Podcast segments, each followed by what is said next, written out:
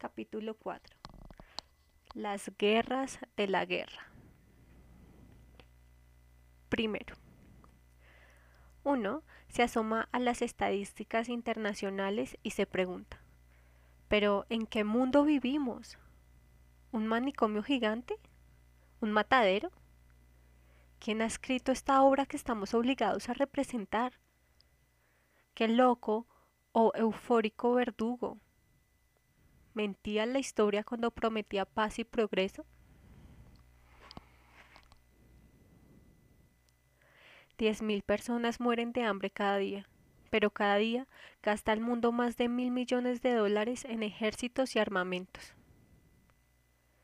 El cotejo de las cifras militares con los datos de analfabetismo, enfermedad y atraso produce estremecimientos de espanto si se piensa que con el costo de un tanque se podría equipar 500 aulas escolares,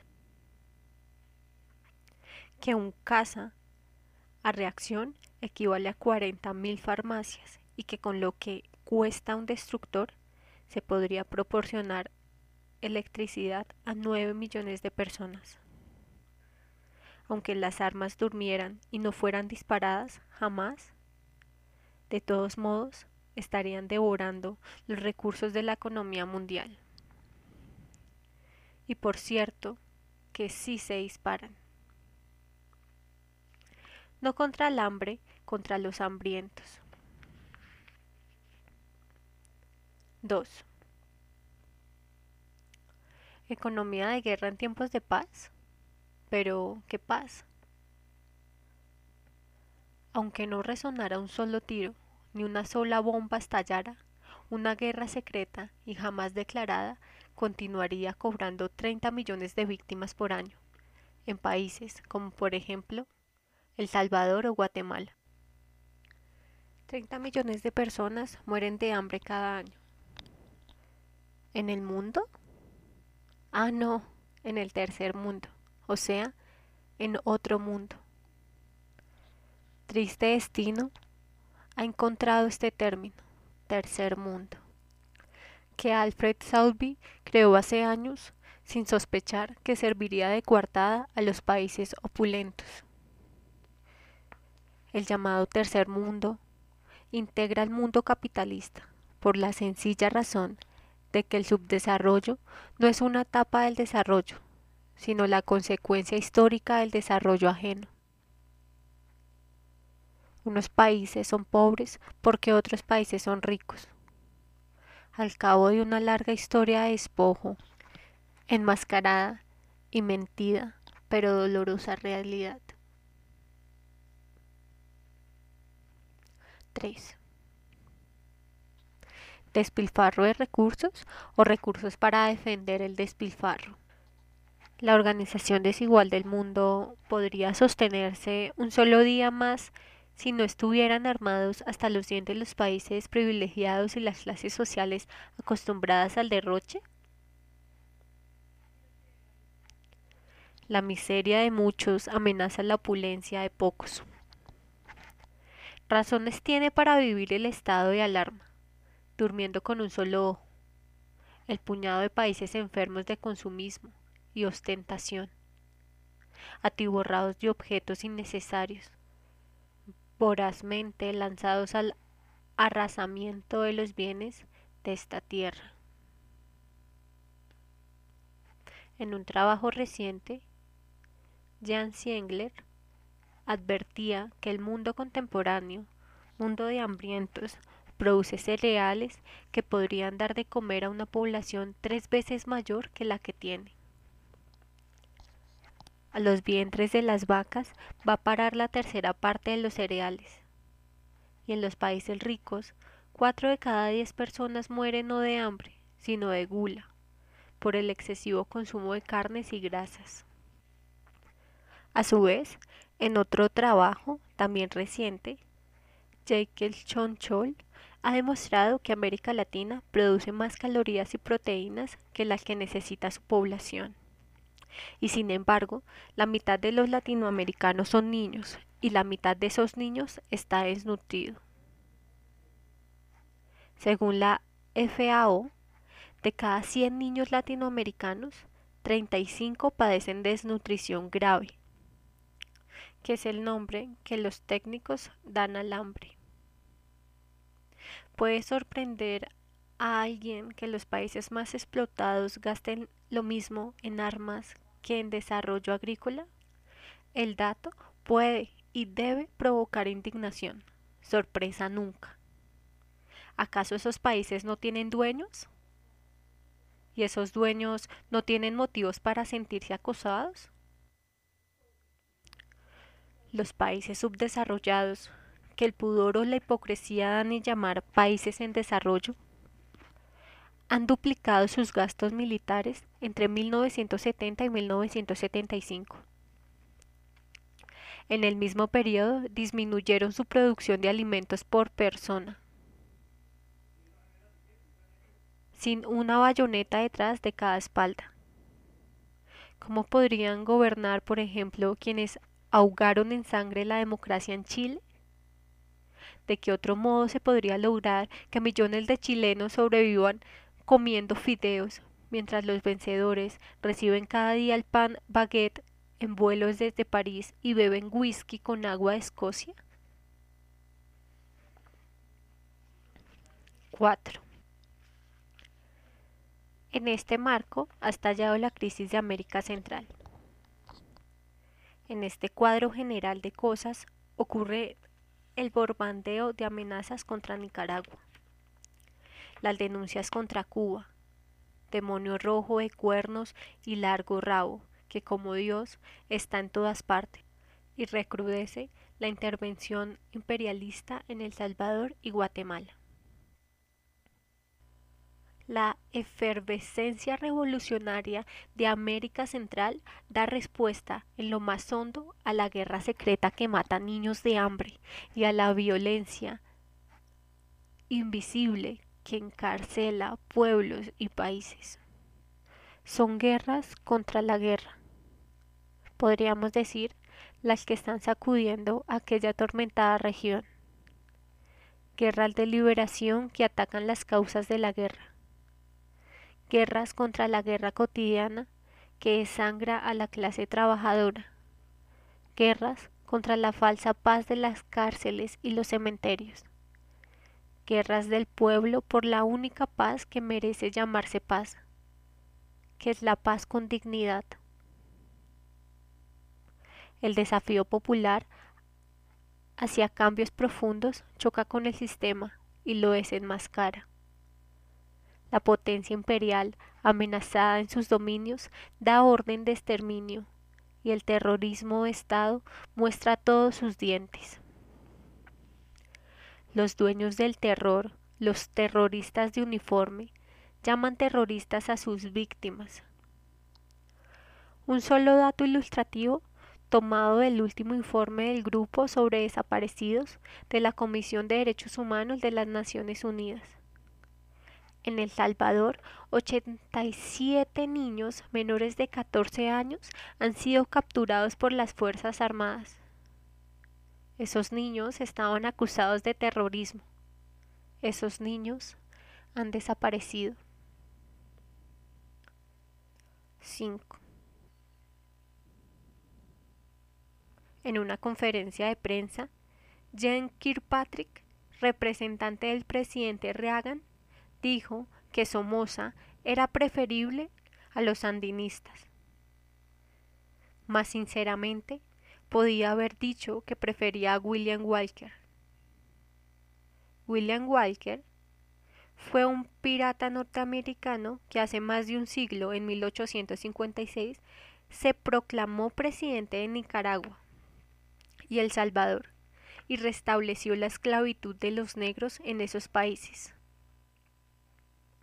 Los Estados Unidos, que llevaban medio siglo negándose a reconocer la independencia de Haití, reconocieron de inmediato al gobierno de este filibustero y le enviaron embajador.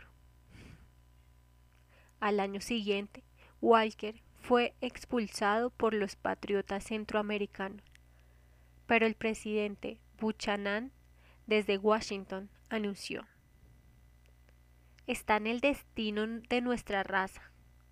Nuestra emigración seguirá hacia el sur y nadie podrá detenerla.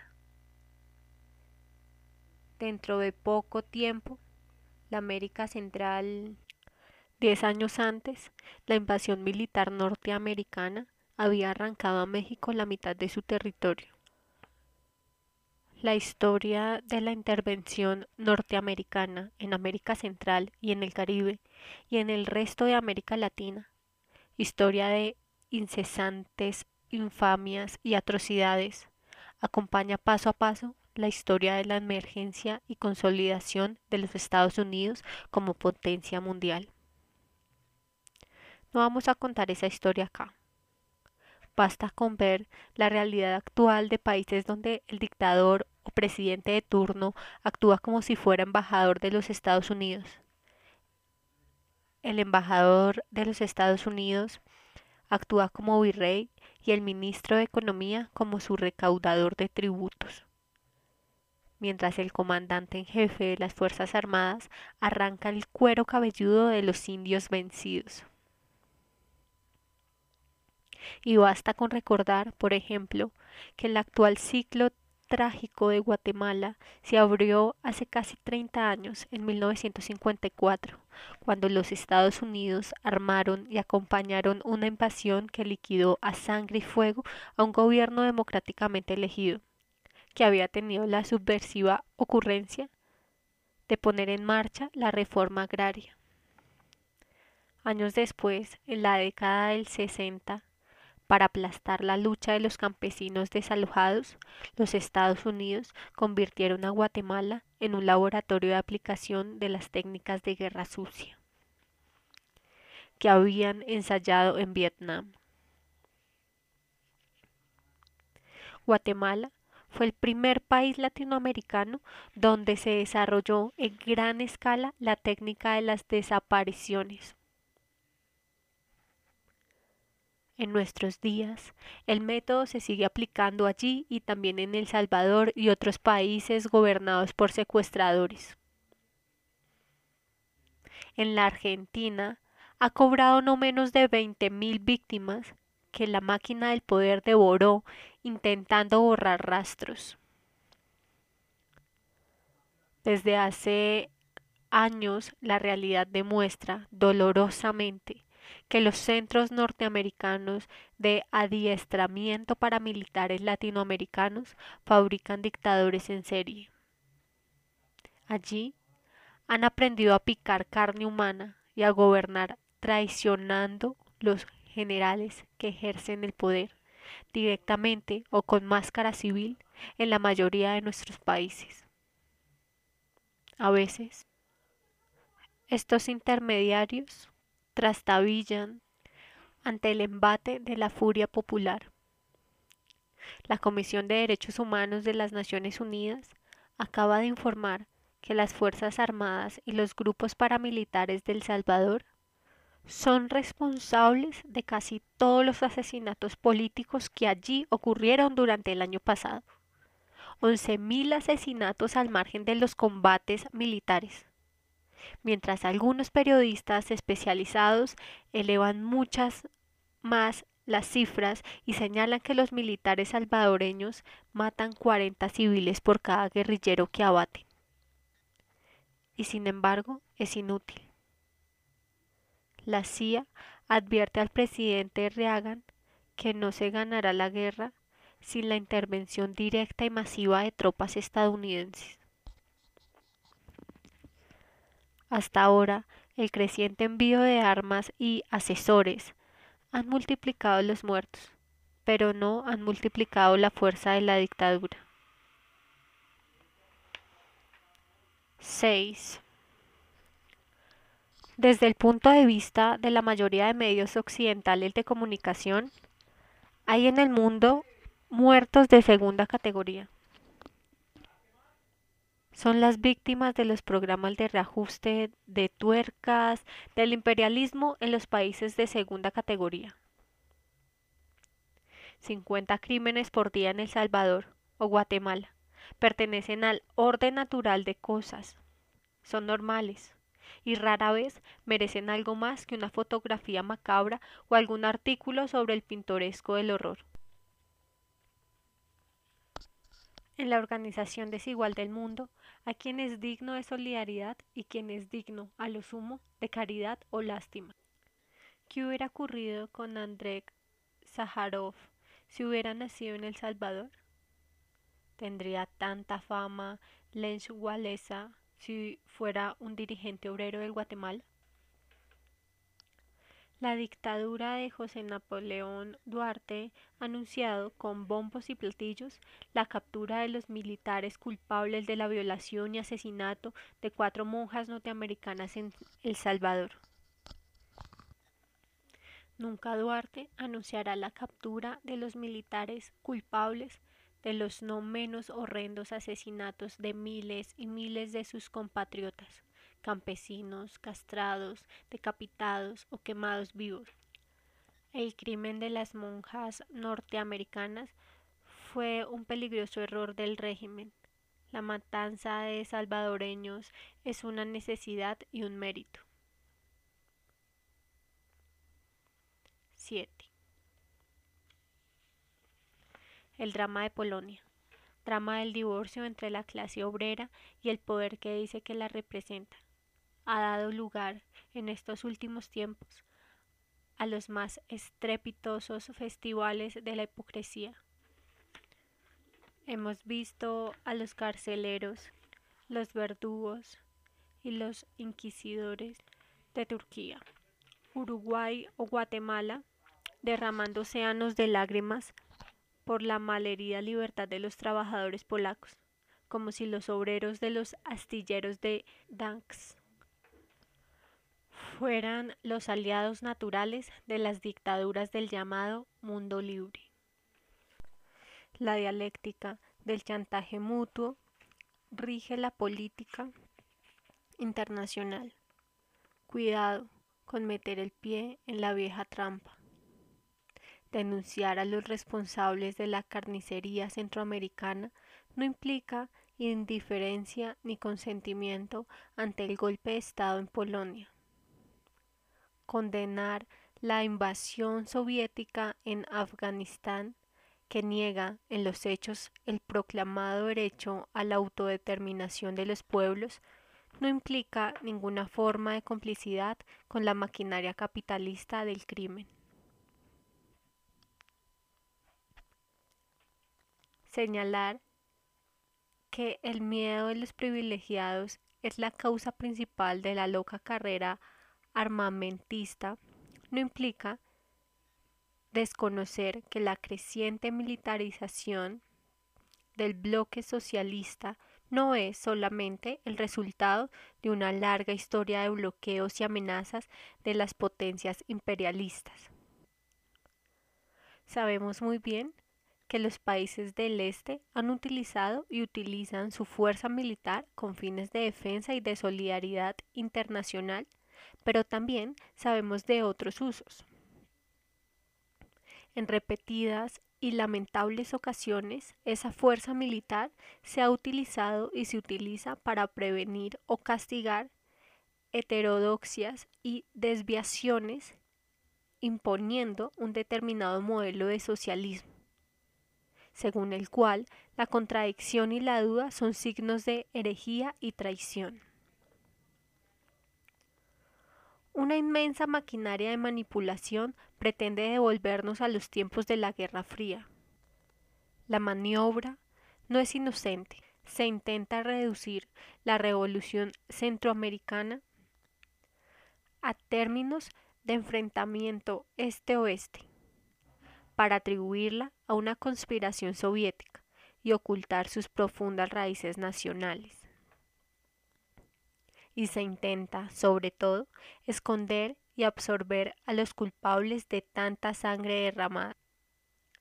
¿Saben ustedes que en Guatemala funciona una oficina que se ocupa de los derechos humanos? En ese país, convertido en un matadero por la intervención extranjera, esa oficina se ocupa de la violación de los derechos humanos en la Unión Soviética. 8. Indignan el corazón y ofenden la inteligencia. Las coartadas de la incesante intervención imperialista en Centroamérica. Los Estados Unidos fueron el primer país al que los sandinistas acudieron en demanda de ayuda económica y militar, cuando derribaron la dictadura de Somoza. Encontraron allí puertas cerradas, créditos condicionados y mutilados, amenazas. El imperio más poderoso de la historia considera peligrosa Nicaragua, pequeña nación en ruinas, devastada por una larga dictadura, un terremoto y una guerra. Somoza es un hijo de puta, pero es nuestro hijo. Dicen que dijo Rosenberg. Cuando Nicaragua quiere ser Nicaragua y a través de su revolución empieza a descubrirse a sí misma, el presidente Reagan echa mano al COAT 45 para desarrollar la energía hidráulica y geotérmica. Nicaragua necesita 800 millones de dólares. Esa palanca le permitiría avanzar a los saltos. Parece una cifra gigantesca, pero es 845 veces menor que la cifra que los Estados Unidos dedicaron a evitar que Vietnam fuera Vietnam mientras duró la guerra larga del sudeste asiático. Matando vietnamitas, los Estados Unidos gastaron 676 mil millones solamente en explosivos. Dilapidaron el equivalente de 200 bombas de Hiroshima. ¿Cuánto están gastando y gastarán para evitar que El Salvador sea El Salvador? Conocemos los pretextos. Habrá quien, honestamente, crea que los agentes soviéticos son los culpables de que los salvadoreños tengan el más bajo consumo de calorías en América Latina. De cada 10 niños salvadoreños hay 8 desnutridos. De esa violencia viene la violencia. Democracia era antes, en El Salvador, el reino de 14 familias. Ahora es el reino de 244 familias y la farsa de elecciones bajo estado de sitio que nadie se cree. De esta violencia viene la violencia. Hace dos años, las Fuerzas Armadas de El Salvador ocuparon el campo. Entregaron el 5% de la tierra a las corporativas campesinas y llamaron a eso reforma agraria. Antes del fin de 1980, las Fuerzas Armadas asesinaron a 200 líderes de esas corporativas. De esa guerra viene la guerra. 1982.